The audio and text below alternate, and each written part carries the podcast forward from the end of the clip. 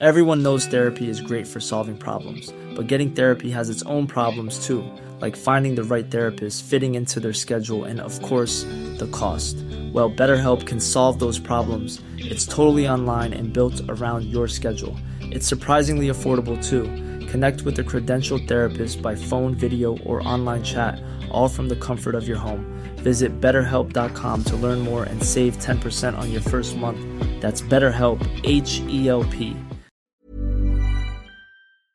Hola, hola, gracias por acompañarme en una entrega más del Bien Comer. Te saluda Fernanda Alvarado, maestra en nutrición comunitaria.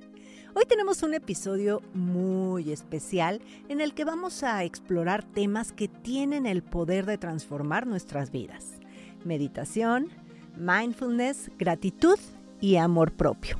Para hablar de esto, ¿quién mejor que la admirada y respetada Mar del Cerro? Durante este episodio no solo vamos a hablar sobre qué son estos conceptos, también vamos a desglosar cómo integrarlos en nuestra vida cotidiana. Estás escuchando Bien Comer Estoy muy feliz de tener hoy a Mar del Cerro sentada aquí en estos micrófonos. Mar, además de ser una persona muy querida, es guía de meditación y coach de bienestar, maestra en meditación, relajación y mindfulness por la Universidad de Barcelona, guía de meditación por Casa Samasati. Samasati, maestra de yoga eh, por Wise Living Yoga Academy, eh, health coach por el Instituto de Nutrición Integrativa y comunicóloga por la Universidad Iberoamericana, que es ahí donde te conocí, querida sí, Mar. ¿Cómo ¿hace estás? cuánto tiempo? Hace muchísimos años, pero muchos, muchos años y de verdad me da mucho gusto que estés aquí. Además, justo ahorita platicábamos que tienes un podcast espectacular que siempre está en los primeros lugares de salud y bienestar y que sé lo que el tiempo que llevas, lo que le dedicas y que y que lo que hablábamos ahorita somos ñoñas en, en nuestros temas. Siempre ñoñas. La verdad es que es que los podcasts son hermosos. Me encanta poder esto, compartir este espacio, conectar con gente súper interesante.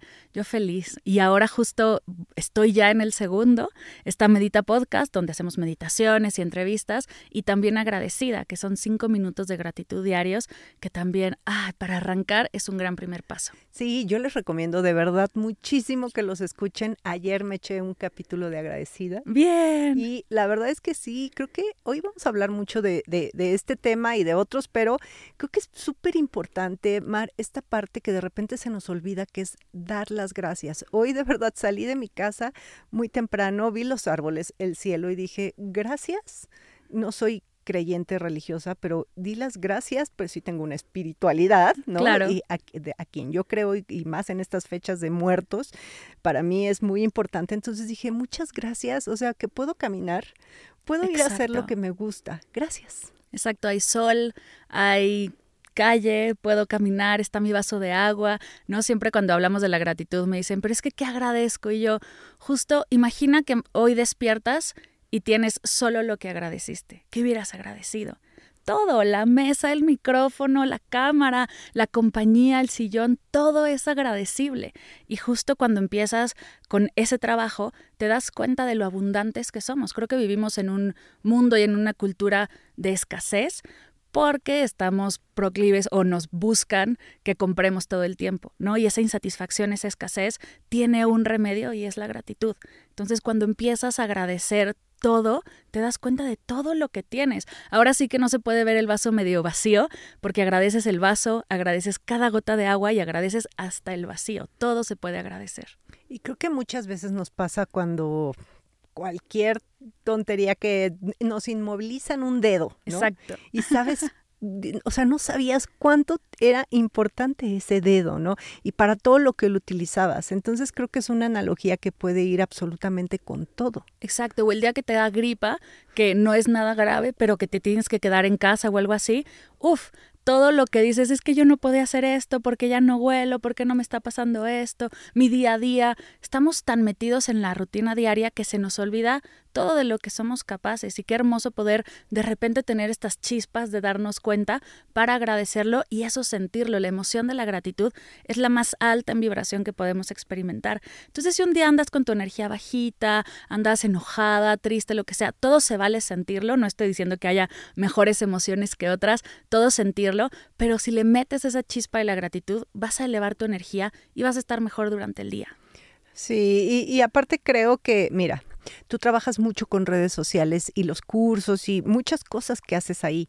Ese es el lado bonito de las redes sociales cuando encuentran a gente como tú. Y hay mucha gente valiosa, profesionales de la salud, que, que suman. Pero también está la parte donde puede ser que yo me meta en la red social y a sentirme todo lo contrario, ¿no? Entonces, en lugar de agradecer que mis piernas están perfectas y que tengo un cuerpo que me cuida, que tengo un cuerpo que, entonces estoy viendo el bikini y estoy viendo el desear y comparando. Entonces, también es un arma de dos filos las redes sociales. Claro, hay que, bueno, yo algo que hago todo el tiempo es justo cuestionarme. En redes sociales estamos mucho en automático y hay dos cosas. Primero, si algo te empieza a generar comparación, estrés, alguna emoción que no está estás em, como procesando bien o que no te estás sintiendo bien en redes sociales, igual y revisar, deja de seguir a esa persona. No pasa nada. No haz una limpieza, como hacemos limpieza del closet, haz una limpieza de tus redes. Se vale dejar de seguir gente si ya no te está sumando. Se vale cuidar más ese espacio porque es tuyo. Y también otro, algo que me encanta hacer en redes y sobre todo con esas personas a las que luego es difícil dejar de seguir, como a la tía o a la colega del trabajo, ¿no? Que la ves de vacaciones y tú estás en la oficina y dices, ¡ay! En lugar de enojarte o compararte, igual y da gracias por ella, como gracias que está de vacaciones, eh, felicítala por lo que está haciendo, ¿no? Intenta cambiar ese diálogo de ¿por qué yo no? Y en vez hay que decir como, qué bueno que estás ahí, me alegro por ti y eso te cambia por completo el día. Entonces sí hacer como darnos cuenta, creo que es el punto, y eso es meditar al final. El arte de meditar es darte cuenta. Y cuando te das cuenta de tu diálogo interno, cuando te das cuenta de cómo te sientes, cuando te das cuenta de sensaciones físicas, puedes cambiar el discurso y puedes realmente estar mejor. Entonces, ahí empieza todo el trabajo, en empezar a ser el observador de lo que estás haciendo. Tú no eres tu cuerpo, tú no eres tu mente, tú no eres tus emociones, eres quien las observa. Eso es meditar. Y cuando empiezas a practicarlo en el SAFU, lo puedes empezar a practicar en el día a día. No meditamos para estar dos horas así súper zen y luego salir al tráfico y súper estresarnos. Meditamos para poder llevar todos estos beneficios y este sentir a extenderlo a lo largo del día y poder sentirnos bien y estar bien. No hay otro fin de la meditación, no hay que elevarnos, no hay que iluminarnos, que quien llega ahí, qué bueno y qué padre que lo haga, pero justo es eso, es poder estar en el tráfico y estar tranquila, poder estar en la fila del banco y que no te gane la impaciencia, poder estar en redes sociales, observar tus emociones y cambiar ese discurso para tu bienestar no hay más que para eso. Si todos empezamos a trabajar esa energía, empezamos a trabajar ese darnos cuenta, uff, vamos a hacer cosas hermosas. Pero siento que se dice muy fácil, Mar. O sea, como que de repente te escucho y digo, claro, hace todo el sentido. Y qué bueno, primero que quitas ese mito de que meditar es sentarse, ¿no? Y en un cuarto especial, con aditamentos especiales y, tratar de estar y casi, casi que tu alma se salga del cuerpo. Y, o sea, no es eso, ¿no? ya ya nos lo explicaste. Pero ¿cómo, cómo lograr ese, ese nivel de conciencia? Yo creo que también es como como un aprendizaje, ¿no? Claro. Que va por partes. Total, es que es un camino. Justo el otro día estaba reflexionando de siempre que vemos, entramos a este tipo de procesos, vemos el antes y el después, ¿no? Y algo lindo que hay que darnos cuenta es que nos estamos olvidando del durante. Y el durante es lo más importante porque es el 99.9% del, del proceso, el cual evitamos con solo ver un antes y un después. En la meditación no hay antes y después. Es muy difícil poder poner una foto de antes de meditar, después de meditar. No existe porque lo que sucede al meditar no se ve físicamente. O sí, pero es muy sutil algo que podemos hacer, por ejemplo, es justo ir disfrutando ese proceso, darnos cuenta que la meta no es el punto hacia donde llegar. Puedes empezar por un minuto de meditación, puedes empezar por dos, puedes empezar por tres pausas al día, ni siquiera tienes que empezar a meditar meditando. Puedes empezar con un diario de gratitud, puedes empezar con pausas conscientes durante el día. Hay un ejercicio que me encanta que de las pausas conscientes que es pon tres pausas en tu celular un horario aleatorio, no importa el horario que sea, y cada vez que suene, paras y respiras profundo. Tres durante el día. Y lo que hace es que vas soltando ese estrés, vas soltando esa tensión que vas cargando, que vas acumulando, y entonces vas a llegar a la, noche mucho más tranquilo. Cuando arrancas de esa manera, de repente empiezas, ay, sí me siento mejor, igual y le doy chance cinco minutos tres veces a la semana y después van a ser siete minutos cuatro veces a la semana y poco a poco vas integrándolo.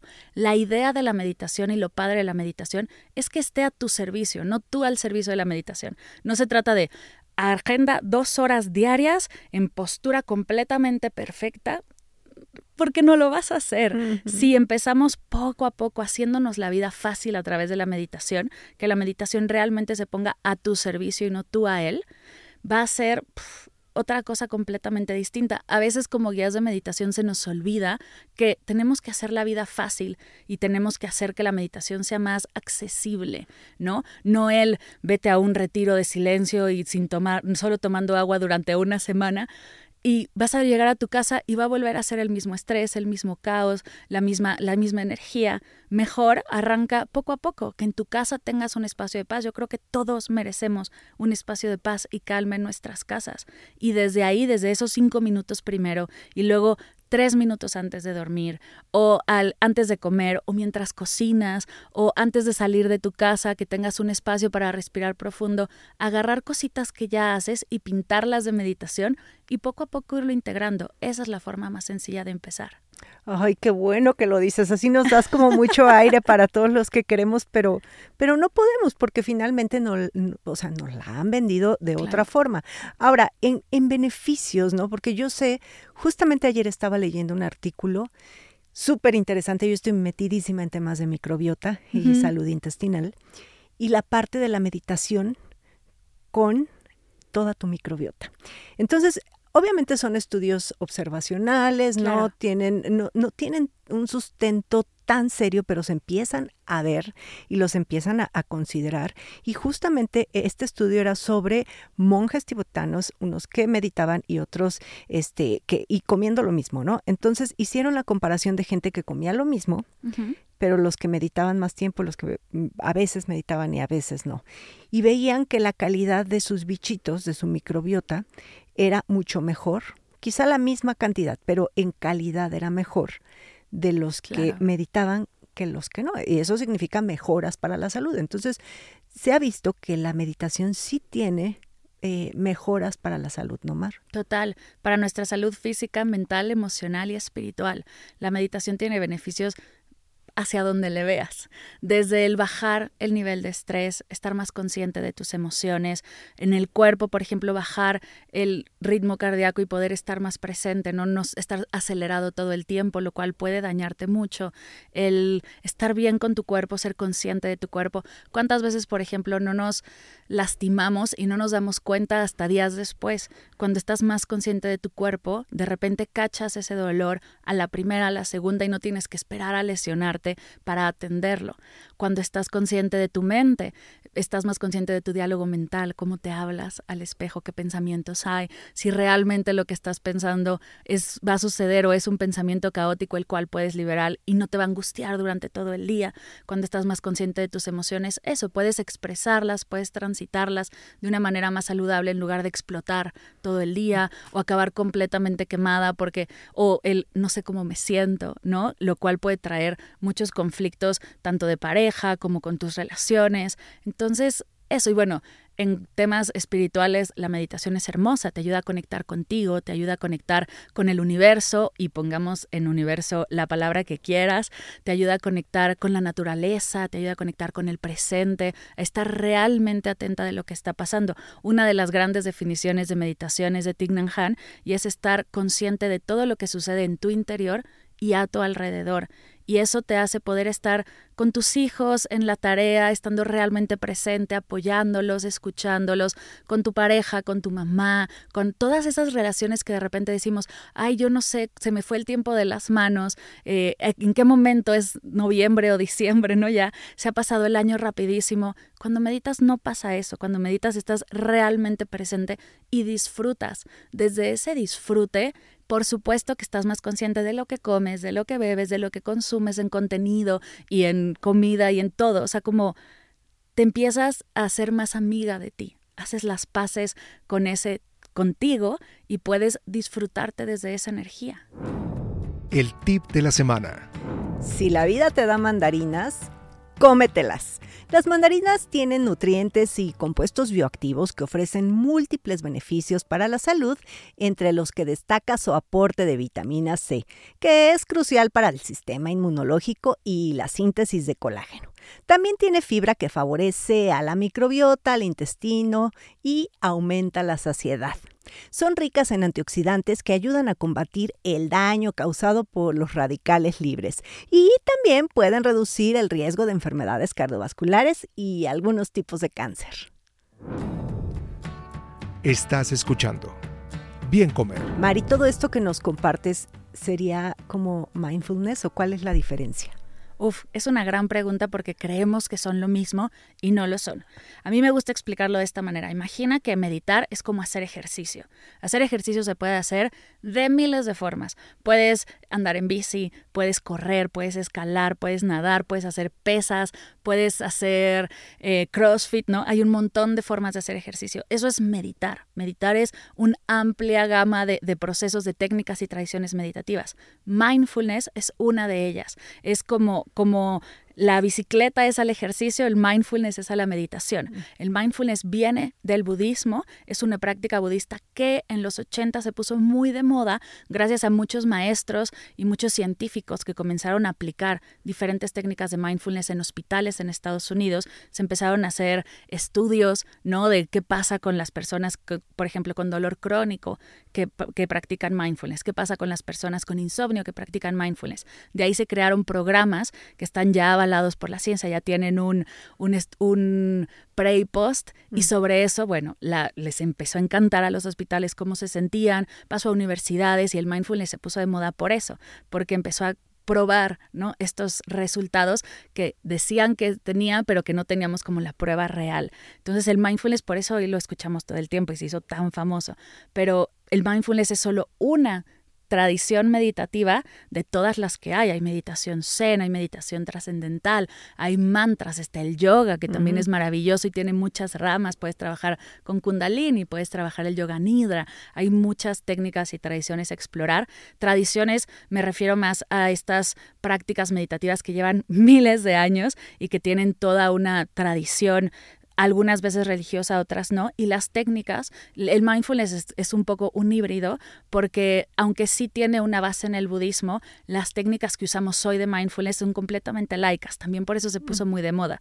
porque pueden entrar a una universidad o a un hospital o a la casa de cualquier persona sin generar un conflicto de, ¿no? de religioso. Entonces, eso es lo que más me gusta del mindfulness, que puedes practicar mindfulness mientras comes, puedes practicar mindfulness mientras eh, caminas, puedes practicar mindfulness en tu día a día y sobre eso construir una práctica de presencia contigo. Pero esa es la gran diferencia entre las dos. Meditar es lo que llamamos como toda el conjunto de técnicas y tradiciones y mindfulness es una que se puso muy de moda por toda la experiencia y todos los estudios científicos que se hicieron a través de ella, los programas como ya validados que salieron y el poder hacerlo tan fácil y tan sencillo, bueno, todavía lo hizo más popular.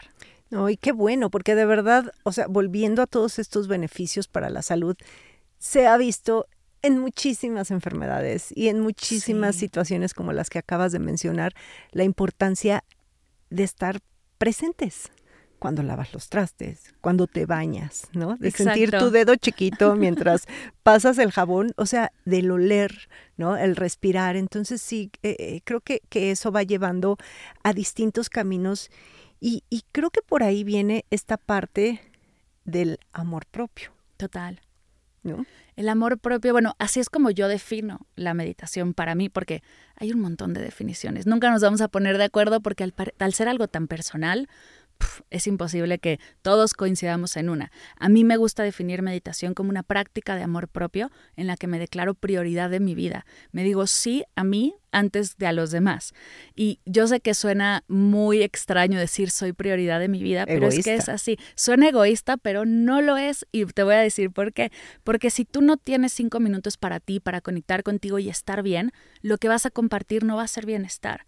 Si tú no conectas contigo, respiras profundo antes de atender a tus hijos, antes de atender a tu familia, antes de atender a tu trabajo, vas todo ese puede ser que, estés cargando un poco de ansiedad, un poco de malestar, un poco de enojo, lo vas a expresar con ellos. Entonces, para tú estar bien y poder compartir bienestar y ser realmente de servicio, tienes que estar bien tú primero. Entonces, por eso nos ponemos en ese lugar de prioridad en nuestra vida y sobre eso podemos construir mejores relaciones, podemos ser más de servicio a nuestra comunidad y también a nosotras mismas. Cuando te cachas, por ejemplo, frente al espejo hablándote de una manera negativa, respiras profundo, lo cachas, que es lo importante, te das cuenta y puedes cambiar ese diálogo. Entonces, más adelante, cuando te caches hablando mal con una persona o haciendo algo que no conecta contigo, te vas a cachar, vas a respirar profundo y vas a cambiar ese hábito y poco a poco comienzas a ver estos cambios.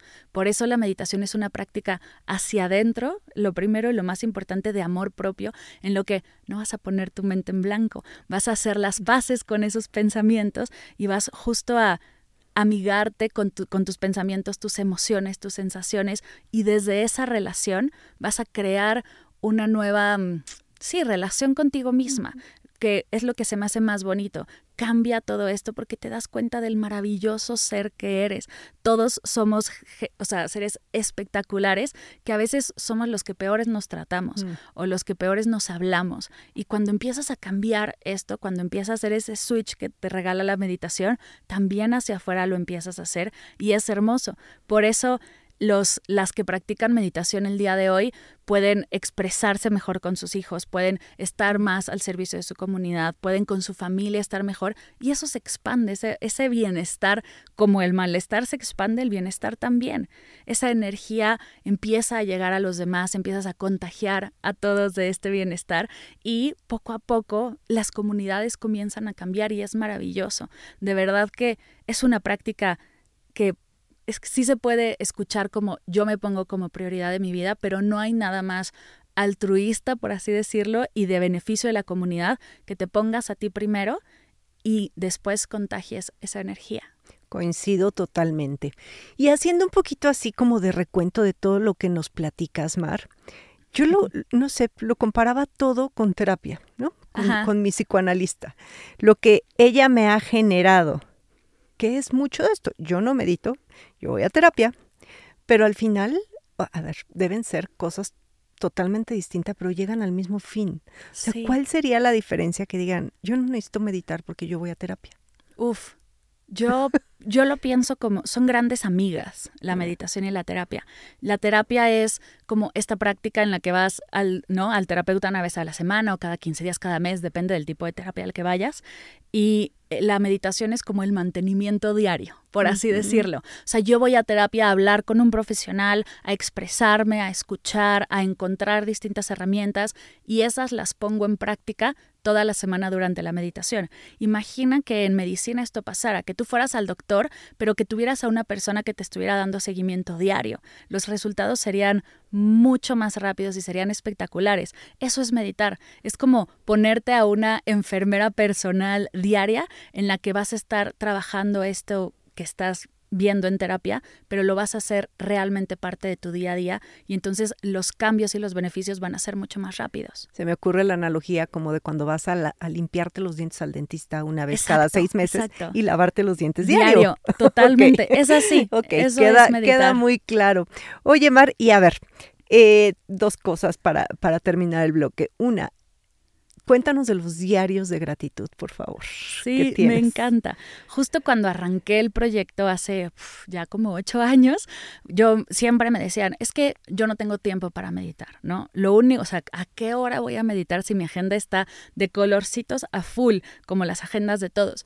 Y yo siempre me preguntaba, ¿cómo le hacemos para generar tiempo? Yo sé que la meditación es una fábrica de tiempo porque cuando estás presente y haces las cosas a la primera en vez de tenerte que dar 30 vueltas a ver de si cerré la puerta del garage, ese tiempo te lo ahorras, entonces la meditación te regala tiempo, pero ¿cómo puedes hacer tiempo para meditar?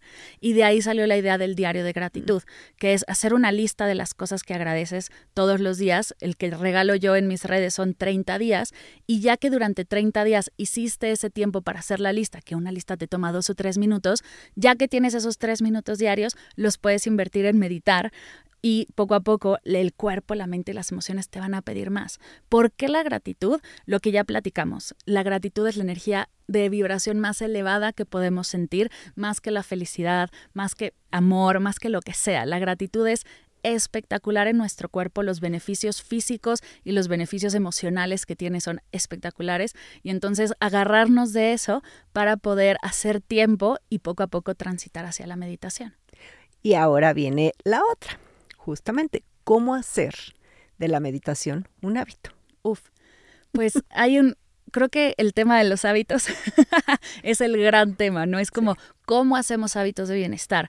Yo he estado también ñoñísima intentando crear mi fórmula para hacer nuevos hábitos y lo que he visto que lo que más funciona son los hábitos que son pequeñitos, ¿no? De hábitos atómicos, pequeños hábitos que poco a poco comienzan a sumar. En lugar de meditar, por ejemplo, una hora a la semana, medita tres minutos diarios.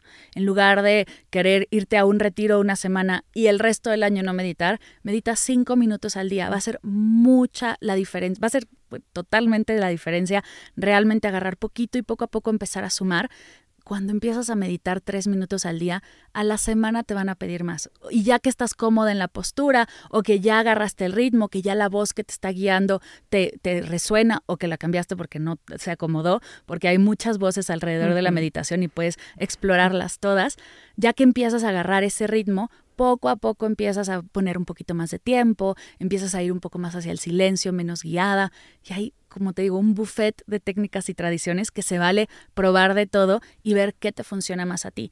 Pero es eso, yo creo que para crear un hábito tienes que empezar poco a poco. A mí me gusta, por ejemplo, los trackers de hábitos en los que me propongo una meta al mes una meta de bienestar porque tengo un compromiso de bienestar al mes y no más porque si no me abrumo que al final del año pues tienes 12 hábitos de bienestar, pero lo vas haciendo poco a poco en lugar de en enero 12 y en febrero 0. Entonces arrancas con uno al mes y me gustan estos trackers donde vas poniendo, por ejemplo, un calendario, hoy sí medité, hoy sí medité. Entonces visualmente, yo que soy muy, muy visual, vas teniendo como ese recordatorio de lo que estás haciendo. Y poco a poco se van acumulando y ya después de cierto tiempo tienes cinco o seis hábitos que empiezas a trabajar y de ahí creas tu rutina. Pero para arrancar, arranca con la forma más pequeña, más sencilla que realmente te haga la vida más fácil, que no sea mete a tu agenda una hora de meditación, no. Por ejemplo, al despertar, abrir los ojos, tres minutos de respirar en silencio o tres pausas conscientes en el día. O antes de dormir, tres minutos de respiración, que te va a ayudar a relajarte, a dormir mejor. O sea, tiene un montón de beneficios. Pero con que arranques con algo muy sencillito, poco a poco puedes irlo creciendo. Oye, y para ello hay herramientas, si tu podcast es uno. ¿No? Sí. Yo tienes ahí como, como este, meditaciones para principiantes. De todo. Tengo meditaciones justo desde un minuto hasta 30 minutos y si quieren más largas, hay más largas. También tengo muchas entrevistas con expertos en meditación y los invito también a guiar meditaciones por si mi voz no te acomoda, puedas explorar distintas voces, ¿no? Yo sé que mi voz no es para todos y eso no está bien ni está mal, solo es.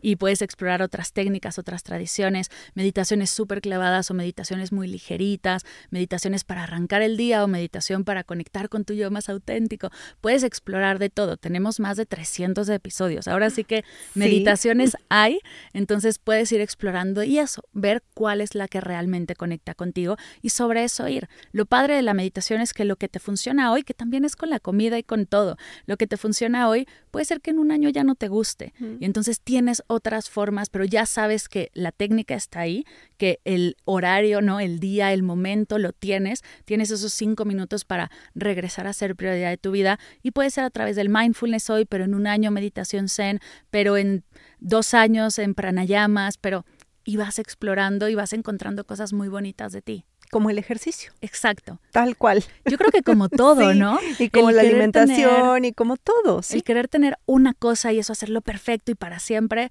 creo que tenemos que soltar esa creencia limitante y atrevernos a probar y sobre eso construir una rutina que realmente nos llene. Derribando mitos. Los jugos antigripales son muy efectivos. Mm, aunque hay algo de cierto en esta creencia, no debemos dejar de considerar que los alimentos no son medicamentos y las enfermedades en vías respiratorias pueden obedecer a distintas causas. Ahora, ¿Qué hay de cierto en los jugos antigripales? Que son fuente de vitaminas y antioxidantes que favorecen la modulación del sistema inmune. Sin embargo, no te curas al beber un jugo.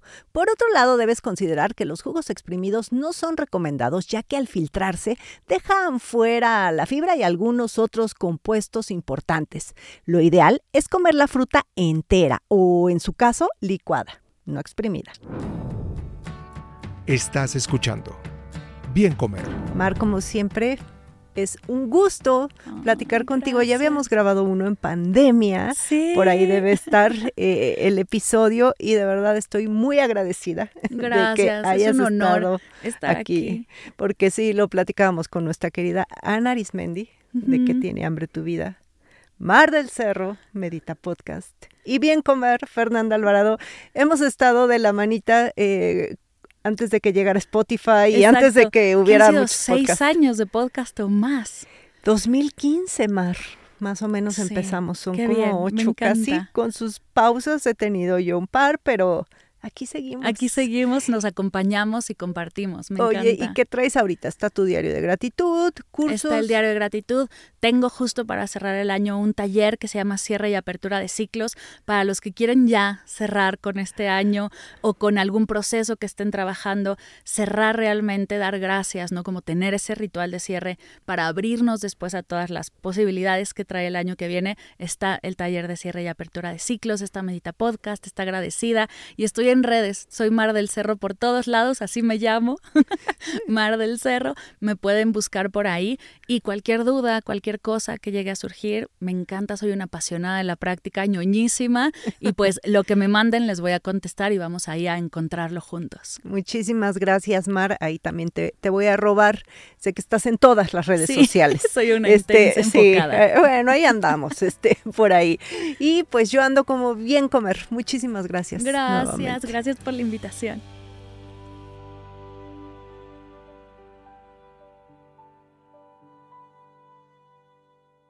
Las opiniones expresadas en este programa no pretenden sustituir en ningún caso la asesoría personalizada de un profesional.